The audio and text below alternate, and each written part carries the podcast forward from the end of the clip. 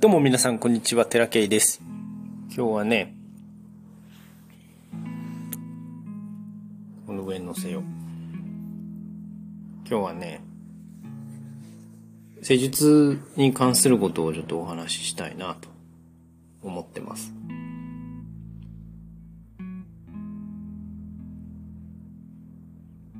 みんなオステオパシーって本当にあんまり知らないんですかね。最近はだいぶ、だいぶでもないのか。ほとんどやっぱり聞いたことないっていう人たくさんいるもんな、今でも。なんかこう、オステオパシーってそもそも何っていう話なんですけど、150年前ぐらいに、1874年に、えっ、ー、と、公表されたのかなうん、アメリカの、えー、あるドクターがですね、こう、当時西洋医学って結構ずさんなものだったみたいなんですよ。あの、まあ手術とかもあったみたいなんですけど、なんかこう、感染に関する知識も全然ない状態で、薬みたいなものを使って症状を抑えたりとか、まあ悪いところを切ったりとかっていうことはやってたみたいなんですけど、今みたいに正確な医学っていうものではないし、なんていうか、なんかこう、ある本にはね、遮血って知ってますか？多分そういう時代の頃だと思うんですけど、あの、理容師さんが、理容師のあの、カラーポールっていうんですか？あれってこう赤と青と白じゃないですか？トリコロールじゃないですか？あれの赤は動脈なんですよね。で、えっ、ー、とね、えー、青が静脈で、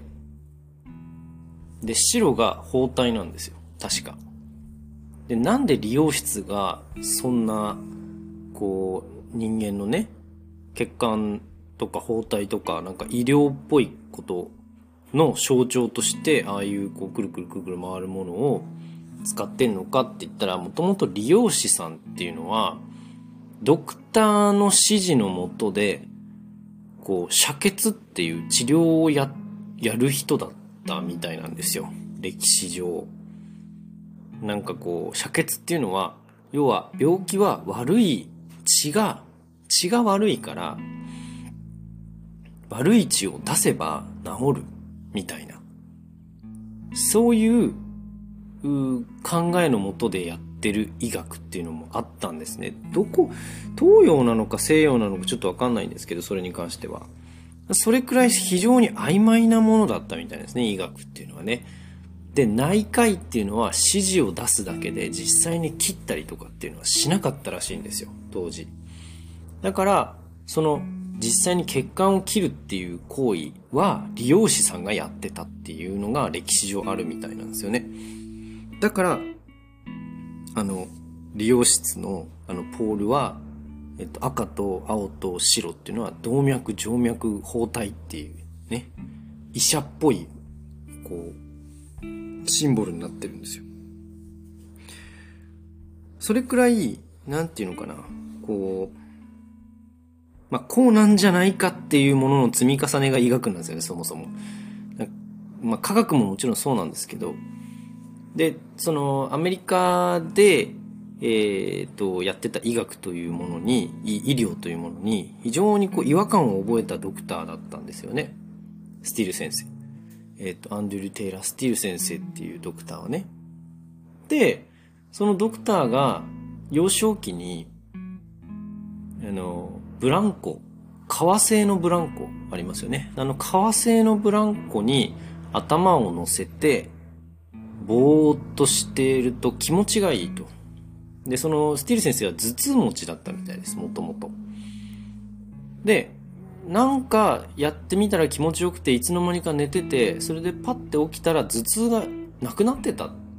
ていう経験があったらしいんですよね。革製のブランコだからペローンってしてるんですよ。今の、あの、そこら辺にある公園のブランコみたいにあるプラスチックのブロックみたいなんじゃなくてね。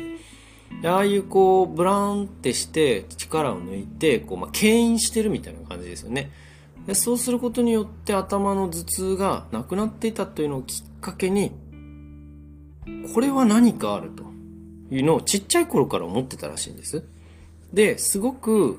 生き物の構造に興味があったみたいですね、ちっちゃい頃から。だから鹿の解剖とかをよくやってたらしいです。で、まあ、その当然の流れの中でお医者さんになり、で医学ってなんだこれっていうふうに思ったみたいなんですよね。僕もそこまで詳しくはわかんないんだけど、僕の知ってる話だとそうみたいです。で、それから、まあ、えー、っと、お医者さんになってから、こう、ちっちゃい頃の、その、体の、こう、構造が整う、整ったかどうかっていうのはその経験として、その、どう思ったか知らないんですけど、何か体に力を加えることによって、症状が消えたという経験をもとにですね、構造をひたすら調べた。で、その時はなんかね、えっ、ー、とね、インディアンの、その、解剖とかをやってたみたいですね、当時ね。で、解剖ってあんまりなんか、こう、許されることじゃなかったっぽいんですよ、当時。歴史的に。でも西洋の話なのかな、あれな。なんか、たまたまね、YouTube で流れてた、あの、解剖医の、行かれた解剖医の本があるんですけど、それを要約しているね、岡田さんの動画、岡田敏夫さんの動画があるんで、もしあれだったら見てみてください。で、それ、まあそういう、なんていうんですかね、こう、歴史的に人間の体をこう、切り開くっていうことは、あまり良しとされてなかったのかなインディアンだったらよかったみたいな感じなのかな？わかんないけど。で、そのインディアンの、こう解剖とかもやってたみたいなんですけど、インディアンの知識もやっぱね、取り入れてたみたいなんですよね。インディアンが、ネイティブインディアンがやってた伝統的な治療法の中に生態みたいなことがあったみたいなんですよ。パキってやるような、ゴリってやるようなやつ。それが、なん、なんで治るのかっていうのを多分研究したんだと思うんですよね。なその結果として、一つ、えっ、ー、と、オステオパシーの根幹に関わる哲学みたいなものがあって、まあ構造っていうのが機能を支配していると。支配しているというか、構造と機能っていうのは相互に関係していると。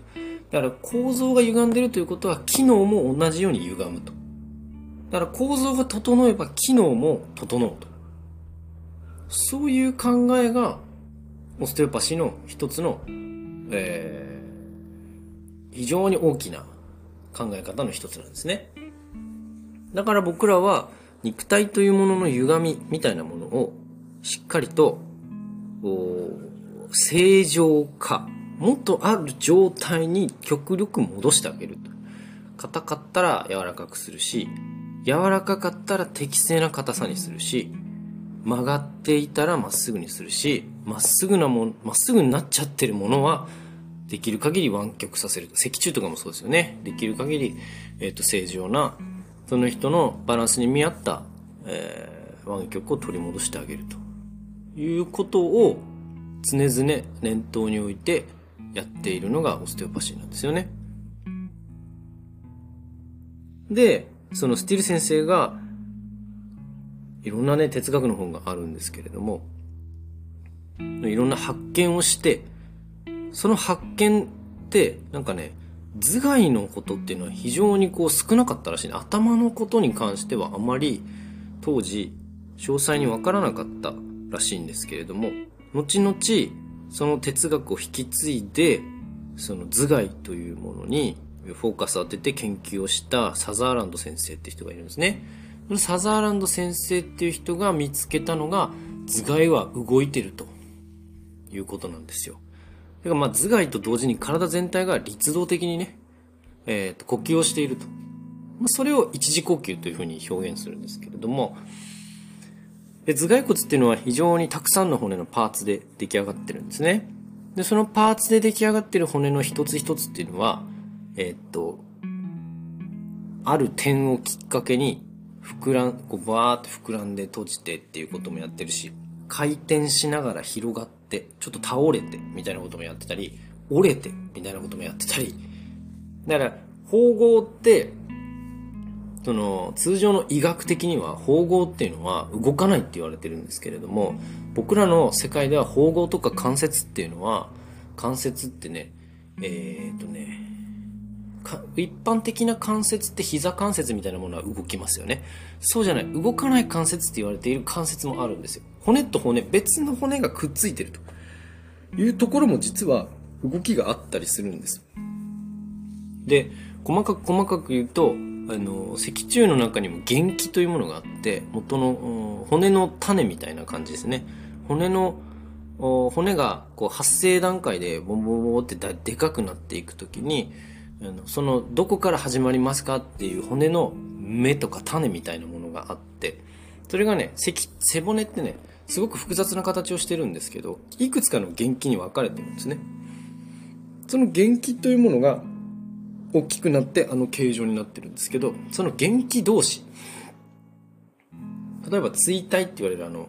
背骨のね、丸っこいでっかい部分あるじゃないですか。ヘルニアになるようなとこの骨。ヘルニアになるところは椎間板なんですけど、椎間板の上下にあるでっかい骨ってあるんですね。あれは一つの元気なんですよ。だけど、その後ろにある、なんかもちゃもちゃもちゃっとした、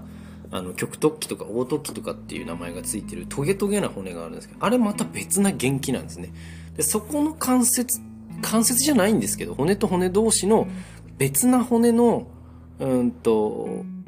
動きが実はあって、そういうところも硬くなったりするんですね。何かのきっかけでガッて止まってしまったり。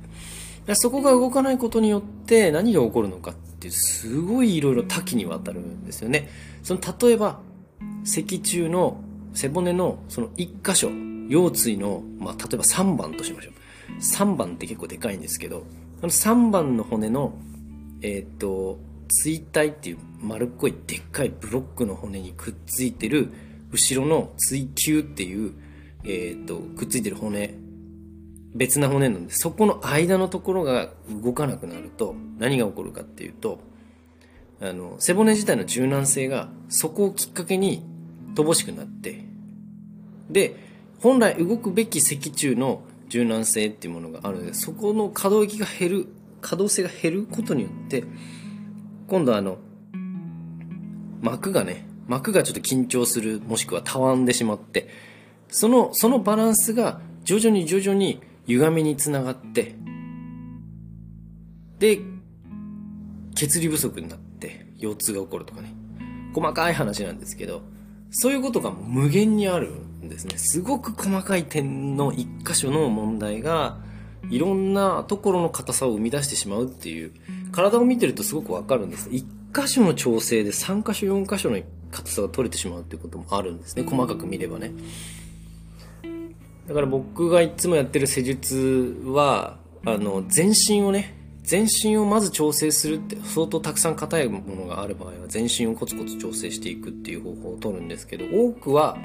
1箇所をドカンと叩いて23箇所をこうバーッと調整しちゃうみたいなそういう方法をとってますでうんと伝統的なものっていうのは非常にね肉体からアプローチしていくんですねあのよく見るカイロプラクティックみたいな。あれカイロプラクティックも元はオステオパシーなので、なぜかカイロっていう言葉はめちゃめちゃ広まってるのに、オステオパシーが全然広まってないっていうのが不思議なんですけどね。なんかカイロプラクティック、DD パーマンっていう人が最初らしいんですけど、そのオステオパシーの、えー、と、スティル先生から教えてもらっていたメンバーの一人だったらしいんですね。それが、なんか、ちょっとこう方針が違うというか、もう考え、この人それぞれの、その、考えってあるんで、それが、あの、バトルになったか知らないけど、まあ、要は、オステオパシーから抜けて、自分で流派をこう作ったっていうか、それがまあ、カイロプラクティックっていう考え方みたいなんです。今では、あの、非常にこう、仲がいいかどうかは知らないけど、うんカイロのカイロプラクティックの考え方もすごく尊重されていて、で、オステオパシーの考え方もすごく尊重されていて、まあ世界規模なのでね、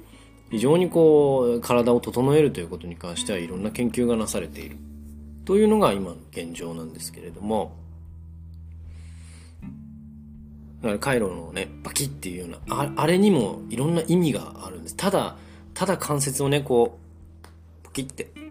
こういう話だけではないんですよ。あれをすることによって、いろんなジャンルの、ジャンル、えー、一つの肉体なんですけれども、その肉体がなんでそこがブロックかかってるのかっていうのの背景にある理由ってものすごいたくさんあるんですね。その理由の一つを思いっきり叩いてると。それでこう、パキって鳴らすことによって、えー、実はいろんな効果があったりとか、こう、本来人間のね、ああ、顔変化したんだっていう本人の感覚的な、あプラスの効果にも働いたりとかもしますしね。僕はあの方法が自分はね、やられてあんまり気持ちよくないので人にはやらないんですけど、でも、あすっごい上手い人ってめっちゃ上手なんですよ、本当に。だから、ただ鳴らすことが目的なんじゃなくて、その鳴らしたことによってね、あの、脊柱が本来の柔軟性を取り戻すということが非常に大事なので、ただ鳴らしゃいいかっつったらそんなことない。自分たちでやったらおかしくなる場合だってあるんで気をつけてほしいなっていうふうに思うんですけど、とにかくその、何を目的として僕らは治療をしているのかっていうと、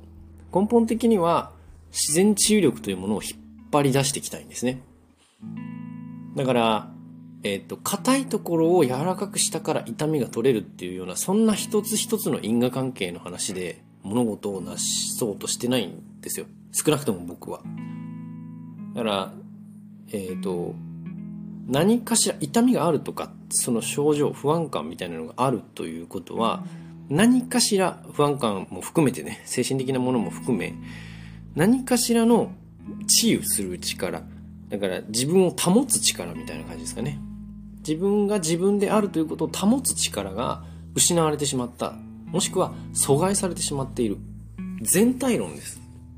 局所論でも物事はもう語ろうと思えば語れるんですけど、僕はあんまり因果関係が、その、しっくりきてないんですね。こうすればこうなるっていうものをたくさん皆さん持ってますけど、必ずじゃない。ここが痛いってことはここが硬いってこと。そんなシンプルなもんじゃないでしょってずっと思ってるんですよ。だからあんまりそういうことは言わないんですけど、この、なんていうかね、とにかく人間にはみんな治癒力を持ってるんです。で、オステオパシーの考え方の中にもその自然治癒力ということをどれだけ阻害しないか、邪魔している構造がないかっていうことを非常に考えるんですね。だから、全体が全て正常であれば、病気は起こらないというようなことも言う、そんなにニュアンスのことも言うわけなんですよ。だから、うんと、治癒力を邪魔している構造、一個だけじゃないですよ。いろんなバランスをとって生きてるんですよ、人間っていうのは。その一個だけじゃない全体のバランスの中で何、全体が治癒力を抑え込んでしまっているから、全体の治癒力みたいなものをバッて広げさせないといけないわけなんですよね。だそのために全体の評価をして、全身の評価をして、その瞬間にブロックになっているものを全て取り除くというのが私のやっていることです。オステオパシーっていうのは、あんと、